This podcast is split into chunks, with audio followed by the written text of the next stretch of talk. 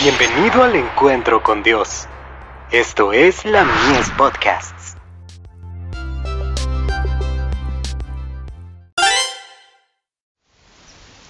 Cada día con Dios. La única seguridad.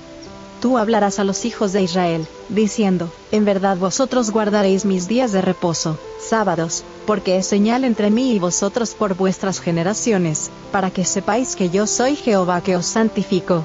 Éxodo 31, verso 13. Cada cual busque al Señor por sí mismo. La eternidad está delante de nosotros. No puede permitirse dejar pasar un día más sin ponerse del lado del Señor no hará la parte que Dios le ha asignado para los momentos finales de la historia de esta tierra? Es imposible dar una idea de la experiencia del pueblo de Dios que estará vivo en la tierra cuando se unan las angustias del pasado con la gloria celestial. Caminarán en medio de la luz que procede del trono de Dios.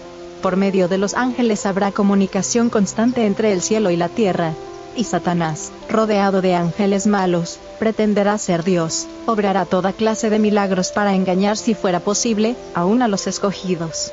El pueblo de Dios no encontrará seguridad en los milagros, porque Satanás puede falsificar cualquier milagro que se logre hacer. El probado pueblo de Dios encontrará su seguridad, y su poder en la señal mencionada en Éxodo 31, versos 12 al 18 deben ponerse de parte de la palabra de vida, es a saber, de un escrito está. Es el único fundamento sobre el cual puede estar seguro.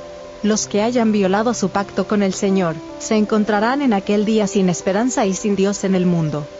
Los adoradores de Dios se distinguirán especialmente por su observancia del cuarto mandamiento, puesto que esta es la señal de su poder creador, y el testimonio de su derecho a recibir la reverencia y el homenaje de los hombres.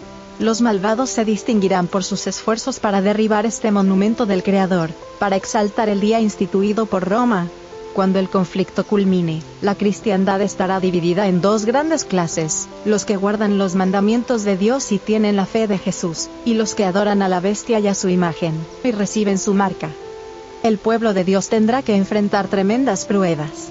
El espíritu de la guerra está conmoviendo las naciones de un extremo al otro de la tierra, pero en el medio del tiempo de angustia que está por venir, un tiempo de angustia que no tendrá paralelo desde que existe nación, el pueblo de Dios permanecerá inconmovible. Satanás y sus ángeles no lo podrán destruir, porque ángeles sumamente fuertes los protegerán. Carta 119, del 1 de marzo de 1904, dirigida a JJ Wessels.